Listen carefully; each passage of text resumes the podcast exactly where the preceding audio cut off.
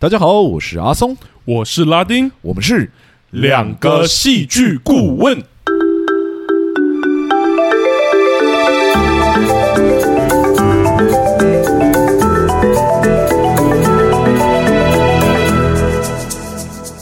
哟，谢谢大家回来收听我们的节目。欢迎大家回来。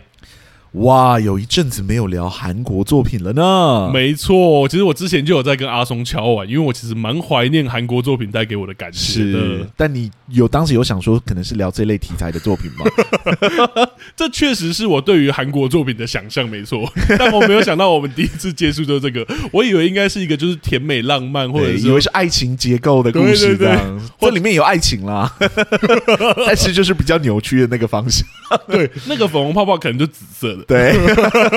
或者是黑色，这样对，我没有想到是这样。对是，，可是我确实觉得真的有熟悉的韩国作品那种感觉，因为我觉得整体的情绪起伏啊，或者说戏剧张力的那个强度，真的都蛮重口味，然后也把那个曲线拉的蛮明显的。对，而且这一部作品里面的演员的表现也真的是蛮惊人的好，没错，对，看一看真的是有一种哇，这演演韩国的演员真的是很多宝藏哎、对表现的还不错，而且我觉得同像童星啊，我们之前有夸过日本作品，就是那个《重启人生》里面那一些小孩演员的表现嘛。是是，我觉得是这一部其实也有一点呢、我其实蛮开心的。对，嗯有享受到，然后像你刚刚讲，他们扮演明明是不同演员，但要扮演同一个角色的不同时期。没错，对，但必须说我的人生最近好像不太适合看这么负面题材的作品。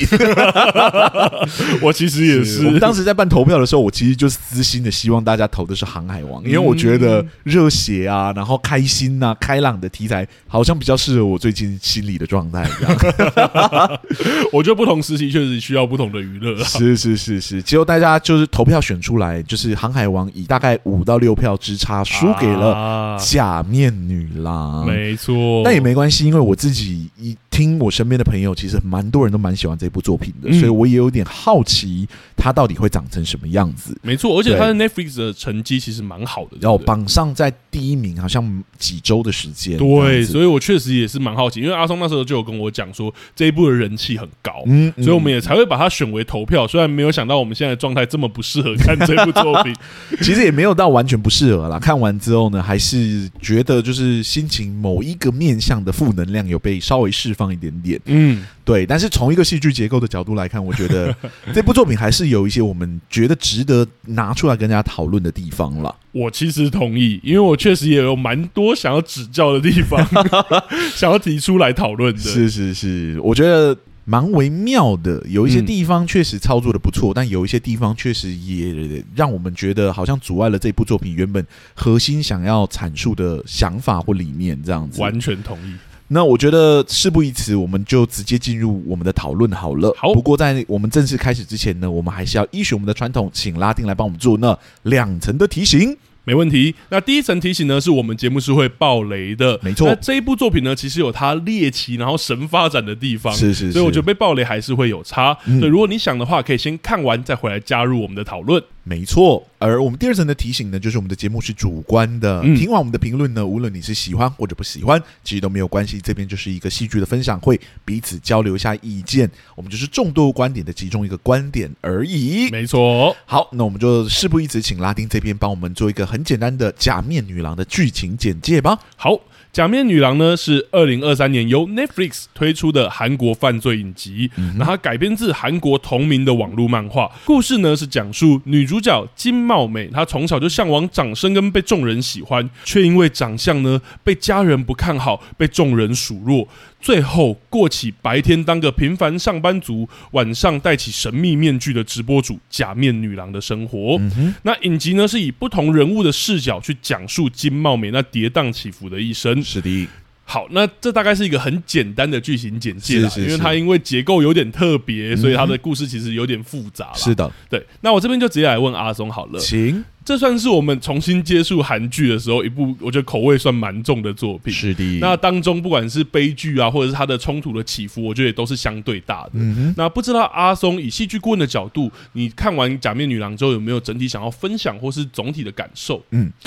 呃，有一阵子没有聊韩剧了哈，对于韩剧的整体节奏掌握度还是颇为佩服。嗯那看《假面女郎》的前面两集呢，真的是时而让人发笑，又时而让人胆战心惊。嗯看的真的让人目不转睛哦。不过从第三集开始呢，我觉得就是似乎有一种越看越疲惫的感觉。嗯一方面呢，是因为这个作品呢是采每集不同人物视角的结构在进行，每一集呢都需要花一定的篇幅去熟悉新角色的背景，嗯然后才能看这个新角色如何与。主线故事产生连结后，节奏呢不免就会被庞大的背景资讯给拖住了。的确主线的剧情呢，就无法一集接着一集的紧凑发展嘛。嗯不过呢，特殊的叙事手法自然也会伴随着它自己的限制哦。如果主线的剧情本身就很精彩了，其实这个特殊的叙事手法对观影的负担也不会产生太大的影响，反而可能会让人有越看越入迷的感觉。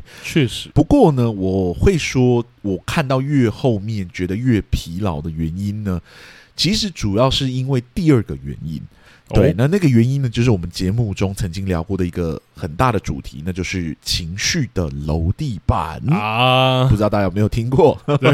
应该还有印象是所谓的情绪楼地板呢，是指观众在观影作品时碰到的一种状态。哈，当嗯作品长期维持在一个低迷的状态的时候呢，观众就会逐渐对那个低迷的氛围产生麻痹。哈，以至于作品要再次往更低迷的方向推进的时候呢，剧情就会碰到了一个情绪的楼地板，难以嗯向下冲破。是虽然角色的处境客观上来看，可能比原先的状态更糟糕了。不过，因为观众长期处于那个我刚刚讲的低迷的情绪之中呢，所以呢会很难感受到角色处境的前后落差哈。嗯而对我来说呢，假面女郎所碰到的问题就是这个哈。假面女郎的主角金茂美从小就怀有明星梦，不过鉴于自己的长相不够出众呢，导致她与自己的梦想渐行渐远，最终迫于现实的残酷，她成为了一名普通的上班族。嗯不过呢，她的明星梦并没有完全的消弭掉。白天呢，她确实过着普通上班族的生活，不过在夜里，她会戴上假面，在直播面前化身为妖艳的魔女，取悦着线上观赏着她的男人们，嗯并获得他们投放的爱心。对。这样的双面生活呢，本应该维持下去的。不过女主角的生活呢，却出现了一个插曲哈、嗯那就是他迷恋上自己帅气的主管。虽然骨子里面呢，他知道已婚的主管没有理由喜欢上外貌不出众的自己，不过嗯他还是时刻幻想着两人的可能性。嗯直到他看见了那个帅气的主管与同办公室的美女同事偷情的时候呢，他才彻底的幻灭，回到家里面狂灌烧酒哦，结果没有想到，喝醉的他呢，居然一时失控，开启了直播，大跳起了脱衣舞哦，最终导致了他的直播被停权了。嗯感情梦想双失的他呢，跌到了人生的谷底。就在他以为事情已经不能再更糟糕的时候呢，他却碰到了想要骗取他身体的帅网友哈。嗯最终呢，在一番搏斗之后呢，帅网友的头部受伤，血流不止。女主角呢，一度以为对方被他杀死了哈。嗯这个时候呢，另外一名暗恋他许久的网友，实际上就是他的另外一名主管呢，居然出面替他解围。嗯男主管呢，要他回家等自己的消息，由他来善后现场。不过，我觉得女主角可能万万没有想到，就是那个男主管解决的方式，居然就是分尸对方。呃一连碰到这么多问题的女主角呢，精神终于被推到了边缘，她决定去整形，开启一个新的人生。嗯但这个人生呢，还没开始之前，她就被之前暗恋她的男主管给找上。女主角呢，指控对方也是觊觎自己身体的恶男，却没想到这句话呢，激怒了对方，让对方恼羞成怒，居然强暴了自己。女嗯主角呢一怒之下拿起旁边的武器呢，就把男主管给杀了，并且将他给分尸塞回到男主管的家中。哦，这段真的是有够暴力的、哦。对至此开始了他的逃亡生活。那在逃亡的过程中呢，他遇见了一名与他拥有相似遭遇的人，两人呢互相怜悯，成为了彼此的知己。哈、本以为呢，他可以继续持续隐藏自己的身份，过着新的生活，没有想到呢，她却发现自己意外的怀孕了。哇，更糟糕的是呢，之前她杀害的那个男主管的母亲，居然也找上门来寻仇了哈。嗯，他的朋友呢，为了保护他，受到致命的枪伤死去。那名失控的母亲呢，好像也在这一场就是混乱之中死掉了。嗯，女主角呢，将他们的尸体连车推进了水里面，之后就默默的躲起来。等她把小孩生下来之后呢，她将她的孩子送给那个不待见她自己的母亲抚养，自己呢便跑到警局去自首了。哈，对，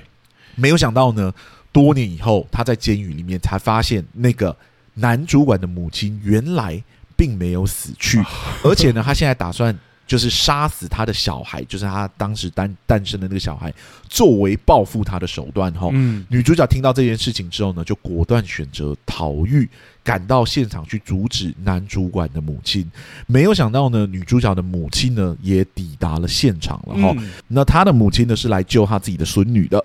嗯所以其实不是来杀女主角，可是跟那个男主管的母亲呢，三个人在那边搏斗了之后呢，三个人全部都殒命了。最终呢，女主角就这么结束了她悲惨的一生。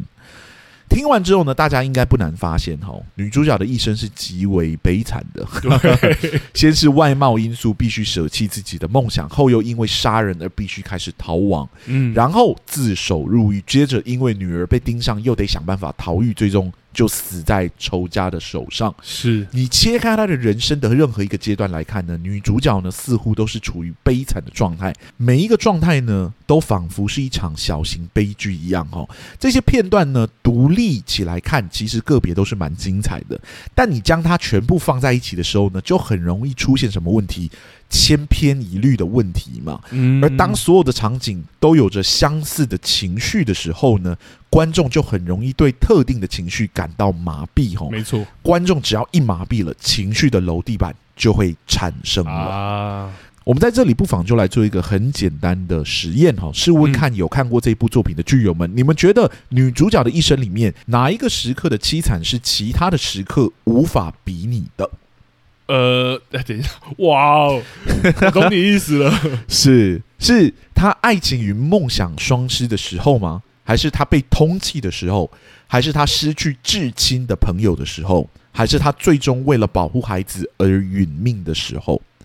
虽然呢，你可能会对某个特定的场景特别的印象深刻、哦，嗯但你要说这个场景与其他的场景时刻相比的时候，是有达到无法比拟的凄惨，似乎好像又有一点没有到那个程度，对吧？ 对，没错，这就是假面女郎碰到了一个很大的问题。女主角在人生的任何一个阶段，其实都过于相似了。啊虽然呢，我们可以理解，死亡相比于失去朋友而言，可能更严重。对，失去朋友呢，可能比自己杀人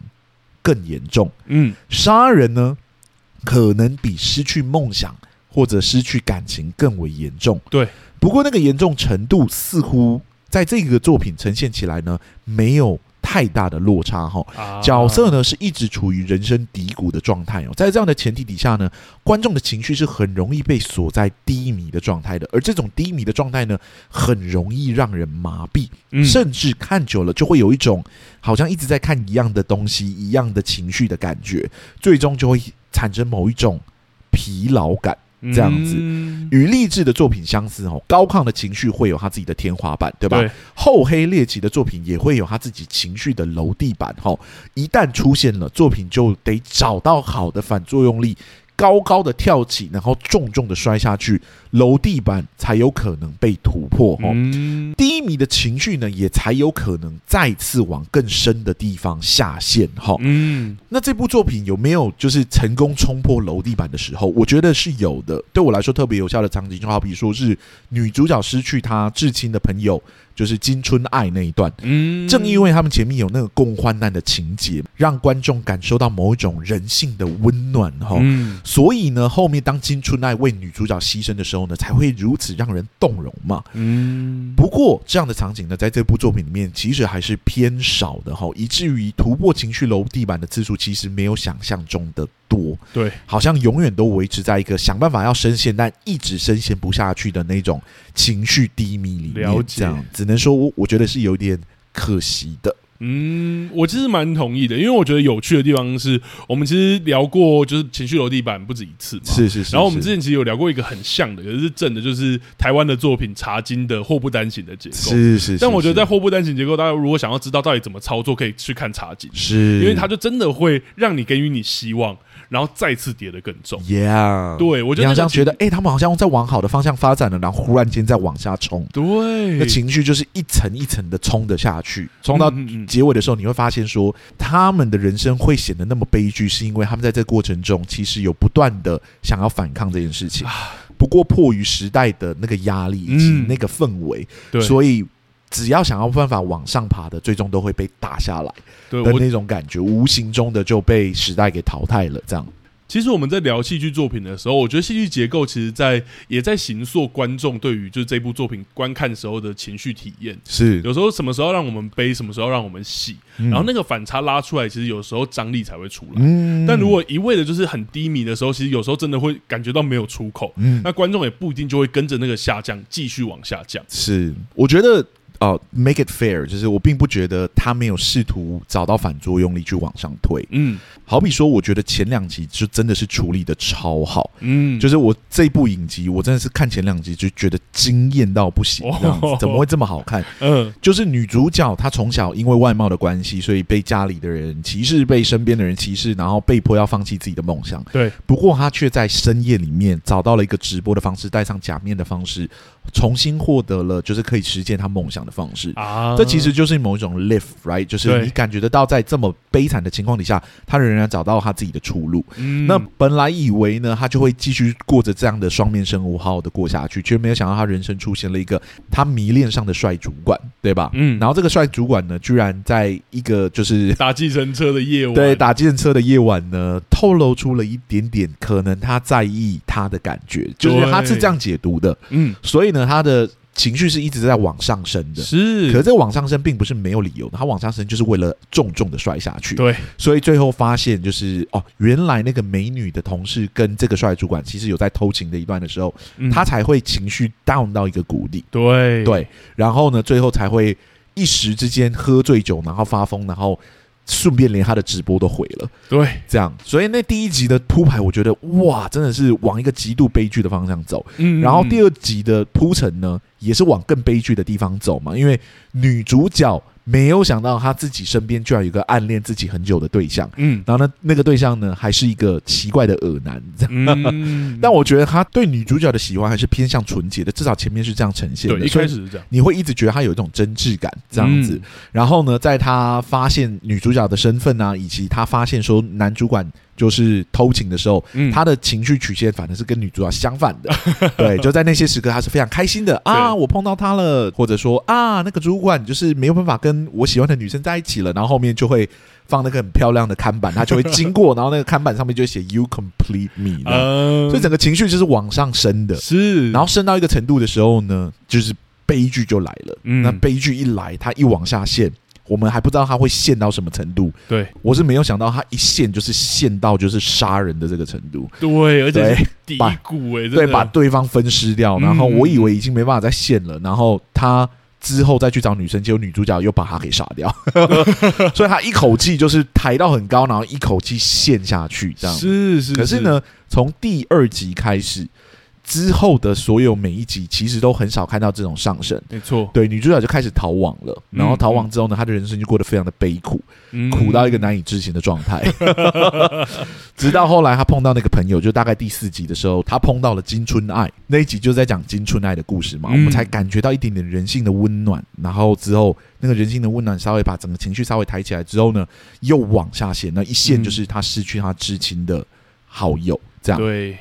和这个结构到那一步的时候，其实已经没有抬那么高，然后陷下去，其实跟前面的场景又有一点像，是就是又是死亡，但是嗯这次的死亡带有一点点友好的情绪，就是他好久没有碰到就是会关心他的人，嗯，然好后不是容易找到了一个知己，对，然后那个知己呢，在这一次里面死掉了，嗯我就很难想象接下来你还会碰到什么比这个还要令人难过的事，嗯，然后就更不用说中间跳过了一个非常长的时序，对，然后在这个时序的过程中，其实就完全不是以他的视角为主，嗯，而是以他女儿的视角为主。对，然后女儿视角碰到的状况，又远远不会比他母亲碰到的状况还要严重。嗯 是，对， 然后接下来第六集又切回到他的视角，他的视角里面就是他在监狱里面碰到的状况。对，他在监狱里面碰到的状况又远远没有他在前面四集碰到的事情严重，完全同意至少他情绪是抬不起来的。他在监狱里面碰到的状况就是悲惨、悲惨、悲惨。嗯对，可是他想办法努力活下来了。对，而且那对个悲惨就像你说的，也没有前面杀人啊或者失去至亲那样的悲惨，是，对然后接下来呢，就是他碰到了就是朱雾南雾南的的妈妈妈妈嘛，对，在里面当那个志工的时候，跟他讲说，我准备要让你体验失去至亲的感觉，嗯，对，然后我也不知道说他到底哪里养成了对于女儿这么大的爱，这样， 反正作品说突然间有了就有了这样，嗯嗯所以他就想嗯办法要逃狱出去救他的女儿，是嗯然后过程中就想了一堆的方法这这样子，然后最终在救他的女儿的过程中就殒命了嘛，死掉了。对，可是这个死掉跟他在监狱里面碰到的事情，以及他女儿碰到的事情，相比于前面四集的结构，你会发现那个情绪一直没有办法再往下陷了。对，你本来以为说他为了他女儿牺牲这一段，应该是可以把我们的情绪再往更悲惨或悲伤的方向推进，嗯，最后死了一堆人呢、就是死 了就是金茂美，然后死了金茂美的妈妈，对然后之后死了朱乌南的妈妈，对，金庆子，对对对对对，就是三个人最后都死掉了。对理论上三个死亡应该要比前面所有发生过的事情都要严重才对。是可是你一直不会这样觉得，就是你不会觉得那个情绪的楼地板有成功被突破，因为嗯第一是呈现的那个低迷的状态跟前面几次他人生低谷的状态太像了。其实蛮像的，对第氛二围都很像，第二是情绪其实没有像前面三集四集这样子是有把情绪稍微往上抬。嗯，你感觉，到一个快乐的情绪，然后就是那个反作用力嘛，然后对再重重往下甩。嗯，所以他就是处于一个紧张，然后低那个低迷的状态，然后就试图用这个情绪往下冲，嗯，其实冲不过去。是真的，，对，因为我们已经长期处于这个精神的状态或者这个情绪的状态里面，嗯，对这个情绪其实有一定程度的免疫力跟麻痹了，所以看到最后的时候就会觉得。虽然死了更多人，可是我怎么没有前面看那几集的时候来的紧张，或者来的嗯让我觉得难过？嗯，对，可能会有一点点动容，但是跟前面相比好像差不多这样子。对，对，所以我觉得这是这部作品我比较明确碰到的问题。我当时跟拉丁讲的时候，是我觉得前面就已经置之于死地，嗯，然后后面没有让它升起来，就是 置之于死地而不升，这样，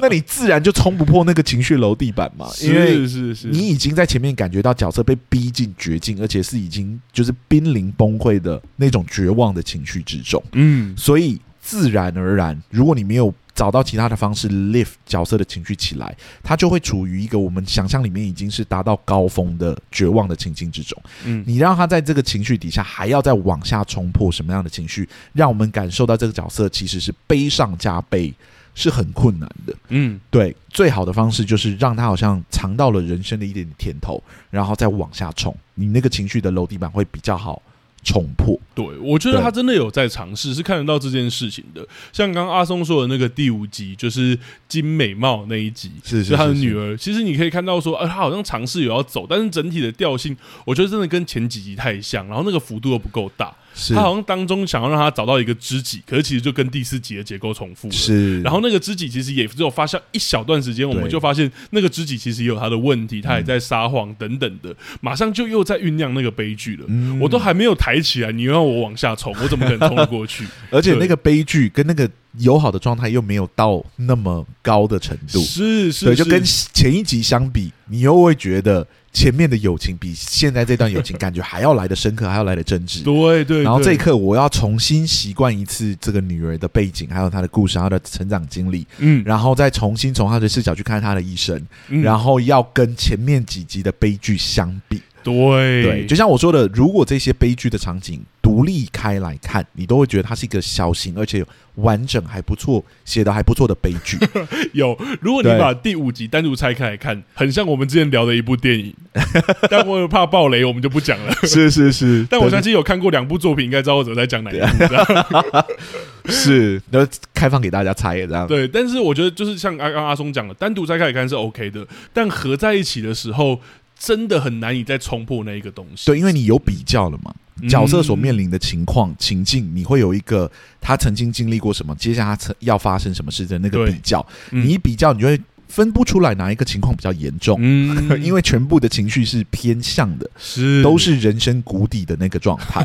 那么个别的事件的独特性就会消失了嘛，嗯我们就会在体验不断的重复体验相似的情绪，到后面对就会麻痹，然后呢，嗯情绪楼底板就会出来。是如果作品还要再跟我假设说结尾的悲剧是远远高过于他前面所经历过的一切，我其实是没有感觉到的，我没嗯有感觉到更悲伤，我只有感觉到说，哦，他好像一直不断的在处理悲伤这个情绪，嗯，可是他的就是有一点，我要讲直接一点的话，就有点像江郎才尽了， 你好像生不出一个方式让我觉得他的人生更悲惨了，懂对。那个比较级出不来啦。没错，那我觉得这就会变成是我看到后面的时候会有一种疲累感，嗯，因为我好像一直处于那个状态里面，然后我又感觉不到他有把我往更深、更悲剧、更难过的方向带。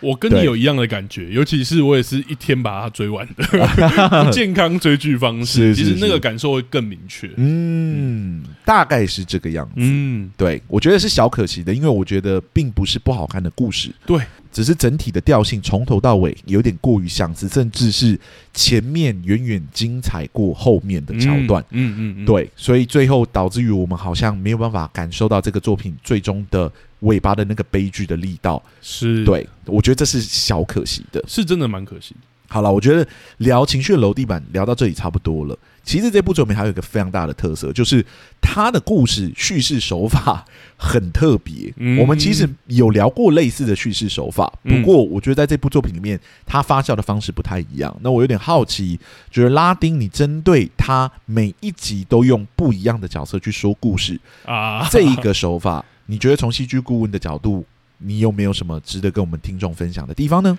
好啊，我觉得，但在那之前，我一样先说说我整体感受好了。呃，假面女郎真的让我快速找回看韩国作品的感觉嘛？就像我前面讲的，爱恨分明啊，性格强烈到有点极端的角色，嗯然后动不动就牵涉到杀人分尸等级的事件。 是，真的在口味上比其他作品重上许多，吼，能挑起的情绪起伏自然也比较剧烈，能让观众有比较明显的娱乐感受。是，不过一开始观赏《假面女郎》时，这部作品的一个选择，其实让我感到很困惑吼，那就是刚刚阿松讲的，每一集采用不同角色作为主视角的这一种叙事方式。啊看过影集的剧友应该不陌生啦，但还是为没有看过作品的观众说明一下哦。假面女郎虽然是围绕金茂美，也就是假面女郎本人的故事所开展，但每一集的开头都会以不同角色作为叙事的主人翁，这其实不是多特别的方式啦。我们在聊同样是 Netflix 推出的影集《创造安娜》，就有提过类似的结构，嗯也有说明这样的结构其实很适合用来呈现一个有争议啊或带有神秘感的主角。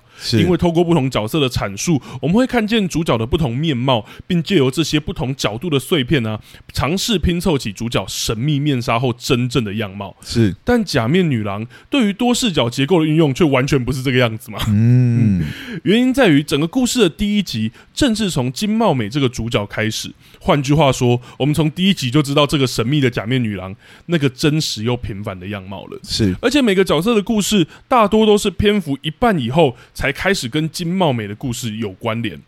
影集甚至在第四集《金春爱》那一集嘛，刚刚有提到，还直接用剧中角色去嘲讽这一件事情，嗯就是剧中直接有角色说：“你跟这跟那个有什么关系？” 直接把它讲出来。看到那里，我觉得超讽刺 的。我确实觉得你为什么要从你儿时开始讲起？对，真的不禁让人困惑哦。创作者为何大费周章使用了这个结构，还把每一集的名称故意取为该集主要叙述角色的名字？其实我看过就知道，它每一集的名称都是那一集的主要叙事主人翁金茂美啊，然后朱雾男啊、金庆子啊等嗯一直等。有一种创造安娜的既视感。这样，对。但又要去走相反的道路，甚至用自嘲的方式提醒观众说：“哎、创作者是有意而为之 哦，他到底是要干嘛？”是细细品味后，我终于感觉到创作者可能的意图哦，也认同这样的操作真的有效果不错的地方，嗯，但是也有跟随而来的问题啦。哦这一点我们后面再说，我先来说说它亮眼的部分好了。请既然主创者在作品中表明这些角色的故事跟貌美不一定有关，却还执意要将这些内容放入这一个以貌美为主线跟主角的故事里。那它的功能当然就不是协助观众了解貌美或是推动貌美的故事而已嘛。是我们在二十五、二十一那一集有提过，吼，支线的故事并不一定都在实质剧情上推动主线，也有可能是跟主线共享相同的主题，并借由共鸣这一件事情来激发观众对于创作者想要探讨的主题的探索跟想象。嗯哼，回到假面女郎，创作者想探讨的主题到底是什么呢？要用这样的形式来共鸣，那就是过去这一件事情。过去对，检视整部作品的结构，你会发现，从前四集好啦，其实一直到第六集都一样。影集会用开头一小段篇幅来连接上一集的故事，然后直接回到当集主要角色的过去，嗯从十年甚至二十年前童年的故事开始是说是起。是，随着剧情慢慢推移，与现在故事的时间线接轨的时候，我们会发现这些角色此时此刻遇到的悲剧，其实都与过去有关。嗯，从很久以前就开始酝酿了。貌美因为小时候想被大家喜爱的那个梦想，以及所受的打击，而成为躲在假面后卖弄身材的假面女郎，自身的自卑被利用，进而产生了一连串的悲剧。嗯朱男因为被霸凌的过去，养成自卑的性格，却对被爱产生强烈的渴望。最终，这份爱跟自尊心让他做出不可挽回的事嘛。嗯第三集、第四集的金庆子跟金春爱其实也是过去说的话啊、环境的影响啊，乃至过去个人的所作所为，最终都成为像是诅咒一样的存在。哪怕你整容，换一张新的脸，想要过新的人生，他们依旧纠缠着这个故事中的所有人。嗯哼，创作者用这样的手法呈现了他血淋淋的一种见解，就是有什么东西是不管用面具、新的脸、新的住处、住所，甚至新的身份都无法摆脱的，嗯也许就是每个人的过去吧。嗯，但是说完了亮眼的部 分， 是，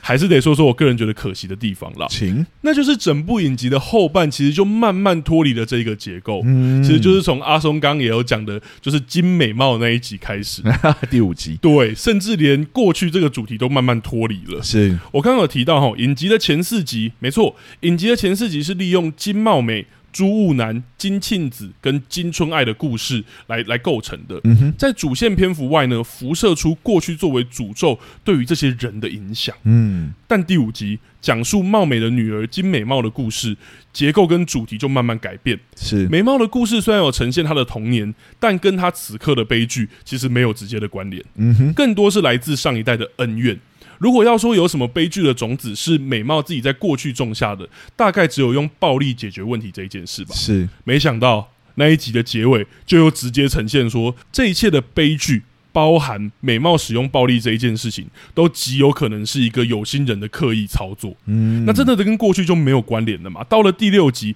结构更是整个直接改变，貌美入狱的过去片段跟她后来在监狱发生的事几乎没有关系。是反而是在刻画貌美的性格，后来的性格而已。怎么到变得这么暴力？ 这样对子，对对， 到了第八集更是直接舍去就是过去现在这个呈现结构，是，就完全在刻画貌美解救女儿的这个事件。嗯，嗯嗯其实从故事跟集数的名称，我不难看出创作者的意图啦。第五集叫金美貌，第六集叫金貌美，第七集叫貌美与 美貌。创作者是想用后三集作为一个单元 嘛？是，去让观众看见说，哦，美貌受到上一代的影响啊，然后貌美的过去开始影响自己的骨肉啊，最后让观众见证貌美为了对抗过去的诅咒而做出的巨大牺牲，像刚刚阿松讲的，全家死光 光。是，我们在第一季《火神的眼泪》里面，其实就已经聊过结构快速切换可能会造成观众的不适这一件事情，是，因为我们会用前面养成的习惯来看待后面的故事嘛。嗯哼，从每一集角色受过去诅咒的困扰，到了后三集突然变成一个偿还过去错误的大单元，嗯是有一定程度的落差了。看到第五集，我真的不免会困惑说，美貌的诅咒啊，并不是来自过去啊。第六集的时候，也会不明白为何要呈现貌美在监狱里的片段，跟她后来的悲剧到底有什么关联。是而且我们后来才知道，真的没有，因为后面的悲剧来自于更早发生的那一连串的事是，嘛。就是他最早的过往，这样对，所以整体来说，虽然在主题表现上，我觉得《假面女郎》真的有很亮眼的地方，尤其一到四集我非常喜欢。嗯，对，但在结构的转换跟衔接上，我觉得这部作品还是有一点可惜之处。是，结 结论依旧还是那一句，就是真的蛮可惜的。我一直觉得这个用每一集不一样的角色去看，就是假面女郎的一生这件事嗯嗯情，嗯其实是有趣的。对，对，因为每个故事其实都颇耐人寻味，是尤其是一二集特别好看。嗯， 我觉得到第三集、第四集开始，已经略有略显疲态了，因为。嘖我要讲直接一点，就是我真心觉得大家都太惨了，啊同意，是 就有一种大家在比惨的那种状态，这样子，嗯你比我惨，我比你更惨，你比我更惨，我比你更更更惨，这种感 觉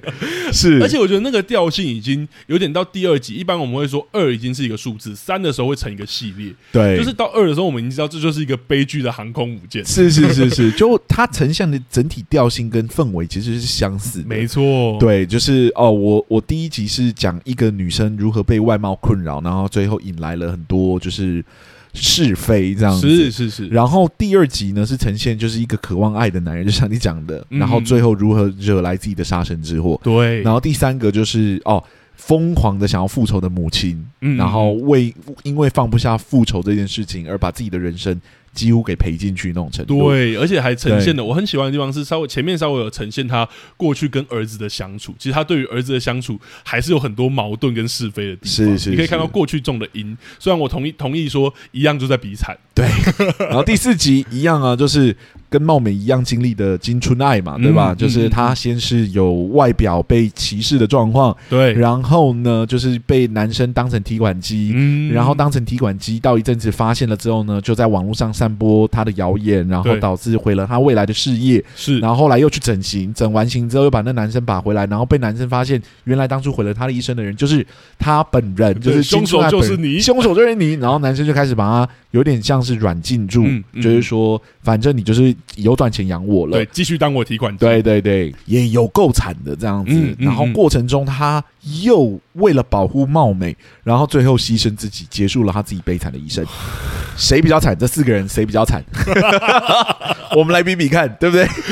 对， 你比我惨，我比你更惨，你比我更惨，我还有比你更惨的，对，就是这样子不断的列出来，这样子，嗯对。可是我觉得在情绪楼地板，我同完全同意这件事。是，可是我觉得，就算他这样，这四集还是辐射出我觉得对于过去这一件事情很是有趣的想象。至少至少他们都试图的将情绪往上推，对，对推到一个对程度之后再往下下线，这样子，嗯嗯嗯，所以我觉得那情绪楼地板前四集都是有成功被冲破的，嗯对，但对对第五集开始，你就会觉得那个小孩所碰到的问题，真的远远跟上一代相比是没办法比拟 的。OK，是就是是你没有你妈妈惨，你也没有金春爱惨，对你也没有朱雾男惨这样子。嗯你所碰到的问题，其实就是偏向小小的校园霸凌，而且还没有到很严重的霸凌程度。嗯你的反抗意识也很强，你有成功的反抗。是对，所以你真的在第五集开始，你就想说还要比吗？还要比谁更惨吗？这样子，然后第六集又重新演回貌美的故事，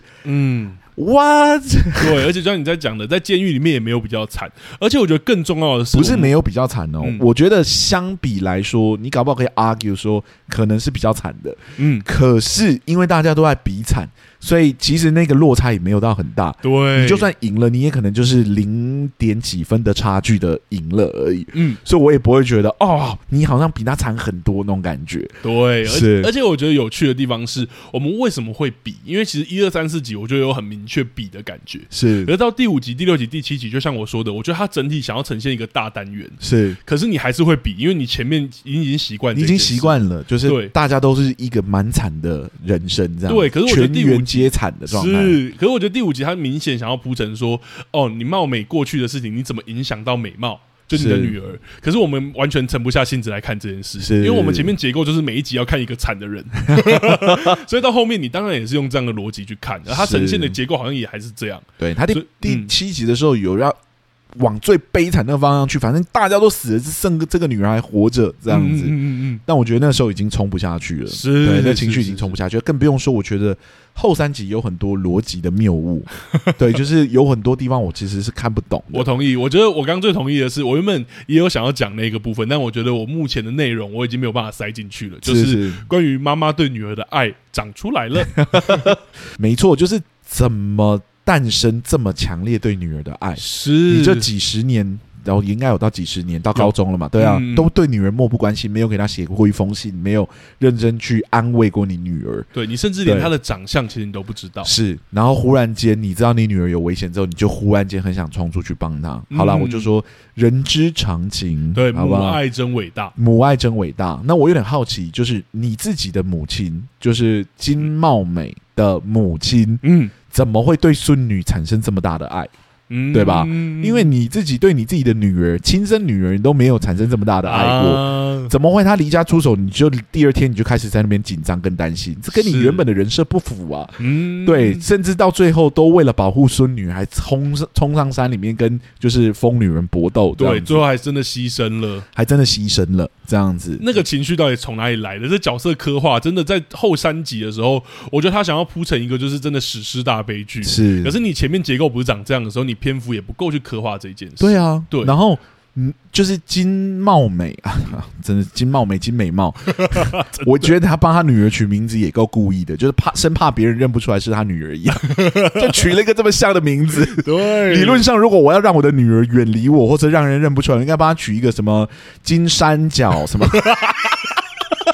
反正就是让你绝对联想不到我那种，你知道对吗？对对，甚至有时候是连信都故意去就把它我改姓掉也把它改掉，我就叫她刘芭比或者什么，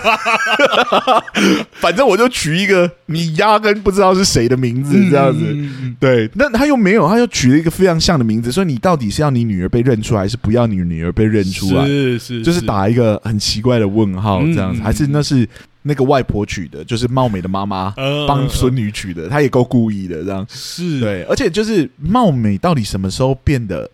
这么暴力？就在监狱里面那个疯狂的程度，对是很难想。象跟她在外面的时候是一样，因为她她杀掉那些人，其实绝大部分都是来自于某种情绪的泄愤。嗯嗯，可是那嗯情绪的泄愤，并没有让我们觉得他就是一个如此不怕死、不怕疼痛，就是就是打不死的蟑螂的那种状态，嗯嗯嗯感觉好像还没有到那个程度。他到监狱里面，忽然就变成了一个。就你比我疯，我比你更疯的女人，这样子，我想说你是同一个人吗？你跟那个假面女郎，我真的不知道是不是同一个人呢、对啊，嗯，那个暴力，那那个什么，就是他是个疯狂杀人魔的这个形象是社会给你的，对你的本质、你的本性，至少我们看起来并不是一个这样的人啊。你你的本嗯质本性，从前面四集看起来是偏向温柔的。没错，第二集他杀掉朱雾男，我都觉得有点突兀，嗯对啊嗯嗯。但是我同没意关系，我可以理解他那个情绪，那个情绪激到那一边啊，激到那被边的时什么候什么好刺激到这样，可以理解那个瞬间有，但是其他的时刻，你到监狱里面那个时刻，我是看不懂的。嗯，嗯对，就是哪里来的？你真的是像另外一个人一样。对，而且对就像举一那个第四集的例子，就是金春爱的那个男友要把她软禁的时候，是就你提出方法的时候，你们也是一起离家出走，对，也是不是最后说要逼把不，得已才把他杀掉，是是，他也不是一开始就要杀掉那个男人，嗯他一开始也是走和平路线这样子。对，可是你好像到第一、一二集跟三四集那个那个时期，我们还可以跳跃。是可是到他就是到监狱里面的时候，那个时期我们就不知道怎么跳过去。怎么？跳过去的？而而且且其实他入狱没有隔很久，对啊他生产完就入狱了。是对啊，怎么性格突然变这样？怎么性格突突变这样子，还是他嗯进监狱他就有一种我就是要在这里就是成为王，或者是说至少让人家觉得惹不起的那个状态这样子。是，可是我们就抓不到那个线索。我觉得顾问还是会看你那个成长的线条到底是什么，是，对，或者是你这边为什么要让我看到你他突然变化那么多？是，其实我好像也看不到，好像只有他最后去救女儿那件事情。而且像你刚刚说去救女儿，他明明就是突然长出很多对女儿的爱，嗯可，这边又让他那么冷酷，到底创作的意图是什么？我其实有一点模糊掉了。是嗯我甚至不太理解他为什么对女儿会产生这么多爱。嗯嗯嗯嗯，对，就是不要说，就是女儿生下来之后，为什么这十几年之间没有见过她，还可以对她产生这么多爱？回到你为什么要把这个小孩生下来，我都不是很确定，嗯就是看不出那个脉络，就是你究竟是因为觉得它是一条珍惜的生命，所以你要把它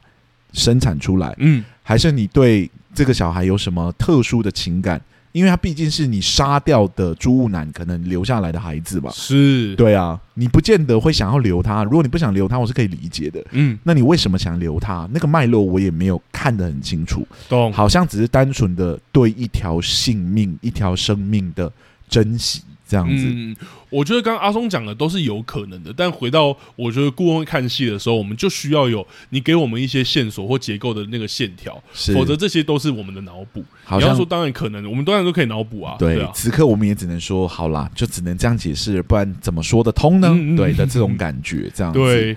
然后它的时序上，我自己也觉得呈现起来是偏混乱的，哦，就是他整完刑之后，到底逃亡了多久，怎嗯么怀孕到那个时候都看不太出来。嗯，对，理论上三四个月开始就会有形状了嘛，五六个月会越来越明显这样子。是是是，可是她在金春奈那一集里面，显然不是一个很明显怀孕的女人，代表说她可能刚怀没多久，嗯嗯，然后她就已经体验完了去酒吧里面工作，然后就是啊生病躲起来，然后跟金春奈养成了某一种革命性的情感，这样子嗯感觉中间应该是有一段时长的，是，对。可是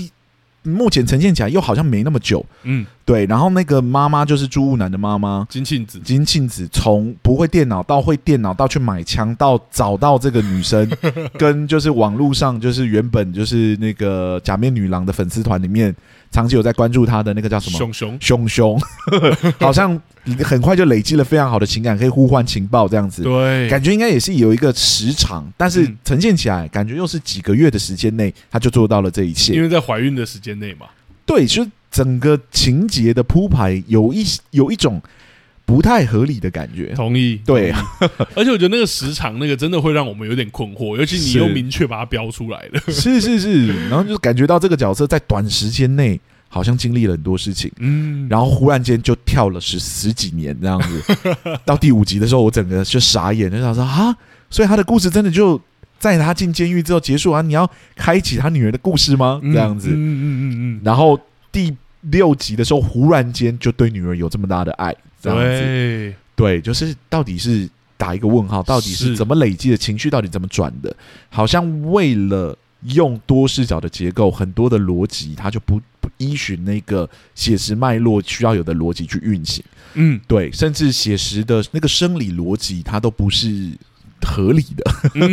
嗯嗯，就让你会觉得有一点小小的诡异。我就再举一个好了，就是说妈妈到底在她儿子被杀完多久之后才发现儿子的？嗯，对，嗯就是不确定嘛，感觉对好像过了一阵子，但又感觉过了很久，就是那个时间感我不确定。嗯，总之发现到警察办案不力，到妈妈决定自己下手，感觉又应该要是几个礼拜甚至到月的时间。酝酿这样，对，然后他又要去学电脑，巴拉巴拉巴拉，后面的整个事情就是嗯嗯我我自己觉得那个时序用是 就写实逻辑来看的话，我其实不是很确定到底发生了什么事。嗯，我同意，是因为我确实在看这一部，尤其到越后面越明显，是我觉得有一种敢拍的感觉。是对，像例如说，其实它前面有依循它的我们刚刚讲的那个架构脉络嘛，嗯就会讲过去啊，然后然后再接回主线等等的。可是，在第七六集的时候，其实后面就是在讲金庆子怎么准怎么整形这一件事情，嗯，其实就用很赶派的方式，很快速地把它带完了。是但你其实可以想象，如果按照它原本的结构，其实应该是可以再讲一集的。是是是 是，但我确实有阿松的那个感觉，就是我觉得整体因为太过好像赶拍还是集数的限制，我不知道制作上的状况是什么啦。嗯但我确实觉得整整体来说，很多地方好像被跳过或跳跃，或者说觉得把那些空间留给观众，甚至像刚刚阿松讲的，有一些好像不太写实的处理有出现。对，然后我觉得这些其实对于一部作品的判读，其实都蛮危险的。是，嗯，总之我觉得就是多视角的诠释是蛮炫技的一个呈现方式，嗯但是好像操作起来，就像我们刚刚讲的，其实有主题混乱的问题，嗯就是主题不统一嘛，前后四集，前四集跟后三集嗯后三集没错有一点主主题混乱，对然后过程中因为要个别诠释每一个角色的心路历程，他要合理化那个角色的心路历程，又让他跑完一个很完整的线，可是当你把这一线用同样的时序来看的时候，就会出现逻辑的问题，嗯，嗯然后级数跟级数之间，我们对于角色的认识都还来不及很成熟的时候，他就跳换到另外一个角色，对，所以情绪的变换也容易出现问题。是所以我反而觉得他操作这个所谓多视角的结构，其实是目前感觉起来是弊大于 利，是一个很炫的说故事方式，但它也同样衍生出了很多作品的问题，没错，对只能说真的觉得有点可惜啦。嗯嗯，对嗯，嗯好吧，我觉得聊这个多视角的结构到这里差不多了。嗯对，我们来聊聊最后一个主题，也就是闲聊的主题。 好，这个闲聊的主题就比较轻松一点点，那我们就稍微来问一下好了。就是拉丁，你觉得假面女郎嗯，这个主题跟这个故事整体呈现的方式有没有扣合在一起？ 就是这个剧名到底为什么这样取？你觉得嗯 呢？嗯嗯，我觉得哦， 我觉得一二集的时候蛮有感觉的，是是因为是，关于就是不管是戴着面具，然后容貌焦虑，然后到他整形这一件事情，是那我其实觉得都蛮有感受的。然后我也觉得很期待故事到底要怎么发展，因为接下来应该他就会以一个新的面貌示人，嗯然后可能会就会有真假的判断啊，甚至真身份假身份的讨论，是甚至到底哪一个才是真的我。就是我戴着嗯面具，会不会其实我反而更真诚？就是我们在戏剧里面也会常玩到的一些概是念，是是对，是是，或是一些戏剧治疗或戏剧辅导基本的原则这样。嗯，可是到了第三集，我就画风有突变的感觉，对，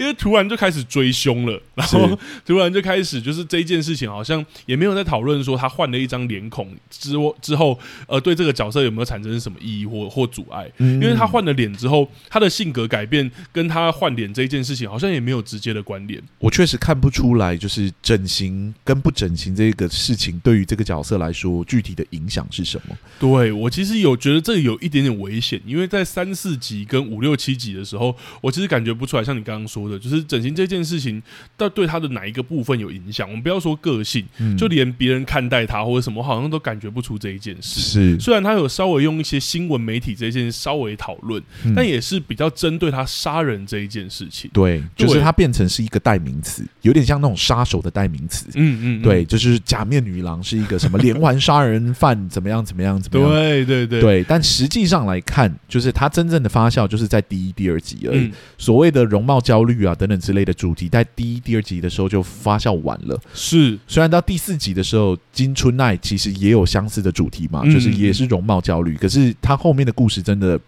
太抢焦了，我完全没有在想她容貌的问题。 没错，所以是他变换脸这件事情，在故事里面都有稍微提到对故事的一些些微的影响。是例如说，金春爱 是因为整形之后，那个男生才看上她嘛。那个男生是因为在就是卖场相遇的时候，因为那个女生的长相才稍微停下来。嗯 然后后面在摊牌，那男生在跟她生气的时候，也有讲说，就是要不是因为你整形，我才不会怎样怎样怎样。嗯是对，所以有稍微提到，然后金茂美那个部分也有，就是在新闻里面会提到说，啊她原本很丑，所以才要换一张脸啊，等等的。嗯可这一切好像都像你刚刚讲的，被杀人或者是追凶这个主题或复仇盖过去了。是然后讨论也不够深刻，好像就停留在这一些很简单，我们对于整形的想象或谩骂，对，就这样而已。就是对那个所谓的假面的概念，在这个故事里面真的有发酵，就是前面两集，对就是他白天是一个样子，晚上是一个样子，是，可是后来之后，其实基本上都是同一个样子了。对对对对对。然后生化的主角好像也没有讨论，针对他换一张脸，在他跟他监狱里面发生的事情都没都没差。嗯我甚至说，他如果用同一张原本一二级的脸，好像在监狱里面故事也会长一模一样。对会长得一模一样。对，然后他的女人名字叫金美貌，嗯，可是他的碰到的实际的状况跟美貌外貌也没有任何直接的没关系。错，对对，好像容貌这个主题，或者说假面这个主题，在后面都不见了，所以我才觉得说很有趣的是，我第二个主题在聊的时候，我说我觉得过去是它的主题，嗯可是，过去跟假面的关系到底是什么？就硬要扯的话，就会像你刚刚讲的，就是说哦，过去是你没办法用假面遮住的事情的对那你种没有办法感觉摆脱，可是那好像就这样，可这就是硬解释，嗯，，对，就是啊实际上他所碰到的问题跟假面这个东西没有直接的连接，对。然后我觉得是会有点可惜的是，其实在这部作品，我觉得一二集他真的有去提出这个疑问，是然后在他最后，其实最后他整形了之后，朱南把他的脸拿起来看到他整形的时候，其实也有一点迟疑。我觉得对于这一件事情，就是我们的喜好跟长相这件事情，好像有一点很扭曲的探索。嗯，但我觉得这一切好像就像你说的，在那一集就停掉了。我们明明看到，就像我们之前聊过的，我们看到你好像也要处理这件事，嗯，可尤其你的剧名也这样取，是可最后面好像整个都轻轻放下。我不觉得是轻轻放下，我觉得哦就是消失 了。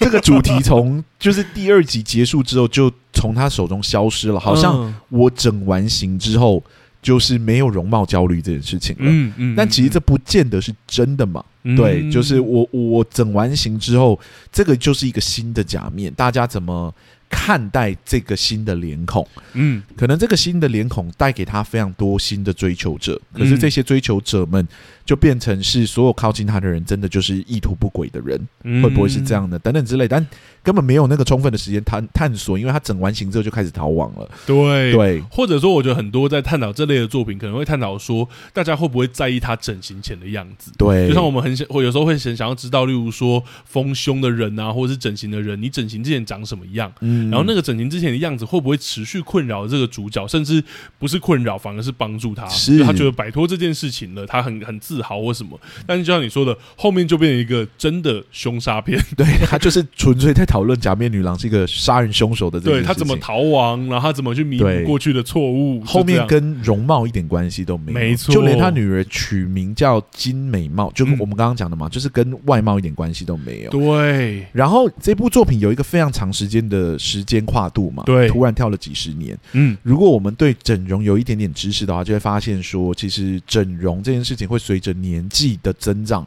越来越凸显才对，嗯就是在你的面孔啊，然后老了之后有一些那个形状就会变得更明显啊，皮等肤啊等等，对，，但他们找来就是扮演比较年长的貌美的演员，又没有这个特质，他们也没有为他做这个处理，是以至于就是外貌这件事情在第五、第六集的时候是完全消失了。第五、第六集完全强调的就是一个有一点像母爱的故事，对，而而且我我就觉得说，好像因为他找那个演员，我觉得他有比较深的眼袋或什么，我不知道是故意有没有像你要像你说的要强调这一件事。但就算有好了，你也完全没有在故事里面提到或发酵，对啊，那就等于是没有。角色也没有针对这件事情去发表什么评论，他也没有嗯注意到他的外貌。对对我花了三千万整形，结果大部分的时间都在监狱里面度过。我对我的外貌没有自信，在这个监狱里面，只有女人的环境里面，我的容貌开始慢慢的消去了。这件事情、嗯对他这个角色来说是一点影响都没有。也就是说，容貌焦虑在他选择杀人，或者说在他失去至亲朋友之后。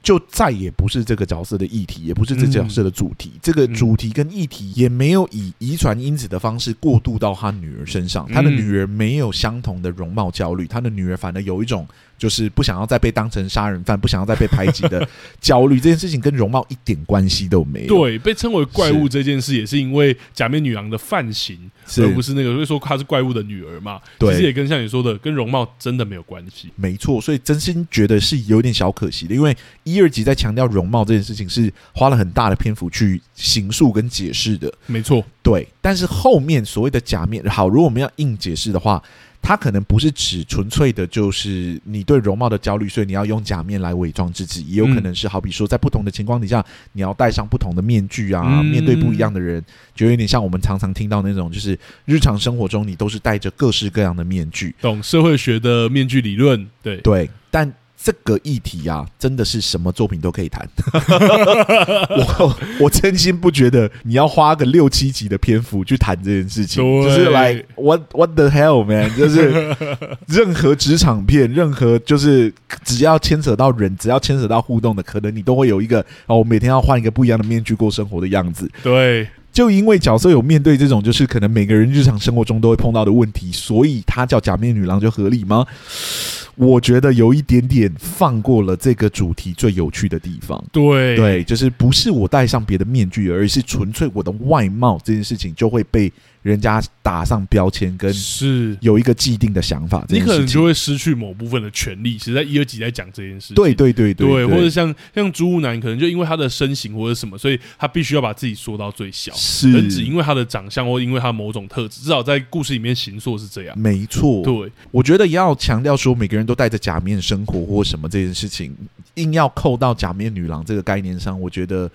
多少是说不通的。嗯，金庆子也没有真的去跟容貌有什么关系呀、对，对，你要说她真的假扮了什么，可能就是啊，到那边说我是那个谁的妈妈，就这样子而已。嗯这，样就跟假面女郎的议题有关吗？没有啦，打真的上个问，对啊号。嗯，对，因为我自己知道说，原著漫画其实真的花了很大的篇幅在讨论，就是这个议题，外貌的议题。哦我不知道为什么改编到就是影集的时候，这个议题在这部作品里面前两集发酵完之后，跟后面的故事就一点都扣不上关系，对，这个对是让人有点匪夷所思的地方。后面如就果真的变成纯粹的血腥片，或者就是追凶片那种感觉。对，可是我觉得对这就是他要跟一般的血腥片做出区隔，或者是口味独特的地方，确实是这个元素。可是你是却把这个其实蛮迷人，也在现今真的是越来越，就是不要说过时，有些人会说哦，这是七就是七零年代六七十年就是的的故事这样或者议题，但我觉得完全不是，嗯现在反而越来越重视这一件事。是是，但是我觉得就是反而他放掉这个很有魅力的地方。嗯然后就像你说的，最后好像变成一个平凡的，不管是诉求母爱还是讲求正义必得伸张的故事，确实真的有一点可惜了。没错，我觉得主题有点打偏了，嗯，而且有一点为了那个手法，有点牺牲掉太多的东西，没错，就就我们讲的有点可惜，好吧真？的我觉得该回该问那个问题了，就是 好，如果这部作品需要戏剧顾问的话，你觉得他需要几个戏剧顾问呢？我会给两个诶、虽然我我要先说，我真的觉得嗯是它是有它精彩之处，我看的时候也的确有被娱乐到。嗯如果我觉得第一个是，我觉得在这个改编上，像刚刚讲的，我觉得假面女郎这个假面的概念应该是这个部作品很大的亮点。是可我觉得在这部作品目前呈现出来的结果，它真的有点像是噱头，可是后面反而被放掉了。对，对，这是第一个。然后第二个是，我觉得这个结构真的有一点复杂。嗯就是我觉得它应该可以，就是目前我不知道它是篇幅的考量，还是就是只有七集，所以它必须要删减或等等的。但我觉得它如果真的真心要采用这个结构，应该有一些，嗯，我这样讲有点自负，但我觉得应该有一些可以在思考的更好的改善方式吧嗯，编、排方式。就像我们之前讲，它不管有结构瞬间切换的问题还是什么，我觉得都已经讲很多了，所以是我就主要这两个，就一个是改编这个元素，就假面这个元素的的怎么如何彰显，然后还有另外一个就是这个结构如何好好的被安放，然后又把这个故事说好。是嗯你呢？我会给到两个了。啊跟你一样，但是我给的理由偏向是，我觉得这整体的架构其实本身就需要更严谨的去处理。嗯，前四集跟后三集的落差有点太大了，对，所以我觉得光是这一个部分，可能就要一个戏剧顾问好好跟创作者、主创团队沟通。嗯另外一个部分当然是针对假面女郎这个议题、这个主题本身，我觉得好像需要有更多的 research 去去探索一下这个时代对于容貌焦虑的特定的痛点是什么。嗯，对，我们才有嗯办法去理解怎么跟这个时代的观众产生连接。啊价值层面的，对对对哦对对，，因为目前我觉得就是谈的方式不够深刻，嗯，对，有嗯一点浅薄。对，对我觉得有点没有专属于这个议题应该要有的锋利程度。嗯，毕竟它都已经牵扯到很多的凶杀，是啊非常的血是腥。嗯这是很多讨论容貌焦虑的作品是不会推向的极端。嗯，既然有推向这个极端，我就有点好奇，在这个极端里面，仍然在讨论这件事情的时候，会不会有有趣的议题产生？同意，而且我对是是期待的。如果真的这样的话，这是我个人的期许啦。当然不是说他现在的呈现就我不喜欢，因为说我个人其实蛮喜欢前面两集的拍法，有后两集就是三四集，其实都还在我很喜欢的范围之内，嗯但是就已经开始出现一些我比较觉得有点矛盾的地方。是嗯对，到后三集的时候，我真心觉得已经让我觉得疲掉了。嗯嗯，对，所以我觉得是小可惜的。目前的执行程度应该有办法推向更好的方向。同意。这是我个人的想法，OK。如果大家有很喜欢的观众，对，就是不用紧张，这就是我们个人的想法，我们的想法不是绝对的没啊。错，没错。好啦，聊到这里，我觉得差不多了。那我们下一周要聊什么呢？ 我们终于要来实现我们的承诺啦！ 其实是蛮久以前的承诺了，对对对，是我是偶然就是在听以前的集数的时候，忽然听到说我们在第十季以前说好要聊一部音乐剧，没错，但之前真的一直有点苦恼，然后又是不想要聊，真的好像有点太久远以前的作品。结果没有想到最近突然间就蹦出了一部哎、诶音乐剧电影，嗯而且它是改编自一部蛮有名的舞台剧，就是音乐剧舞台剧这样子。哦，我其实是真的不知道，但是阿松推给我的时候，我其实看简介我是蛮感兴趣 的，因为是我会喜欢的题材啦。是那部作品叫《Dear Evan Hudson》，那我其实没有认真看过这一部作品的剧情，嗯，我只是很喜欢他的音乐而已。哦，你原本对就听过他的歌因为了，他得奖了之后，我就有去听听看他的音乐长什么样子，然后就发现、啊哇，他的歌好好听哦，这样子。懂所以我有一阵子都在听他的歌，而且我是光听他的歌我就会哭那种。哇，是哦哇，你真的让我很期待，因 为我那时候接触 Hamilton，就是我很喜欢的那个音乐剧的时候，也是先听他的歌，我就超喜欢，是，然后看的剧更喜欢。对。可是这部作品呢比较尴尬，就是他的电影改编好像没嗯有他的原版来的红，哎而且很多人都说他的电影改编其实没有改好。哎，对，所以我这这一次也是抱着一个战战兢兢的角 度去选择了这部作品，这样子。好了，但我觉得对没关系，因为我是真的蛮感兴趣的。然后歌又好听的话，如果真的有戏剧结构的问题，那我们就点出 来吧。是，所以下一次是聊音乐剧哦，没大错家呃，这部作品在 Netflix 上可以找得到，所以嗯大家就查 Dear Evan Hudson，亲爱的艾文哈森， 艾文汉森了，艾文好，汉应该是森，这个名字，好像这个名字，对对对。呃但你打英文也查得到啦。是啦，是是是，好了，那我们今天两个戏剧顾问录到这里差不多了。没错如果喜欢我们的节目的话，欢迎到各大 podcast 平台给我们五星的好让评。更多人听见看见我们。如果想要就是赞助我们的话，我们的赞助功能也已经打开了。嗯，如果呢想要跟我们做后续的交流，IG、脸书、粉丝专业都可以找到我们哦。好，那我们两个戏剧顾问今天录到这里就这样啦，谢谢大家，谢谢大家，拜拜，拜。拜。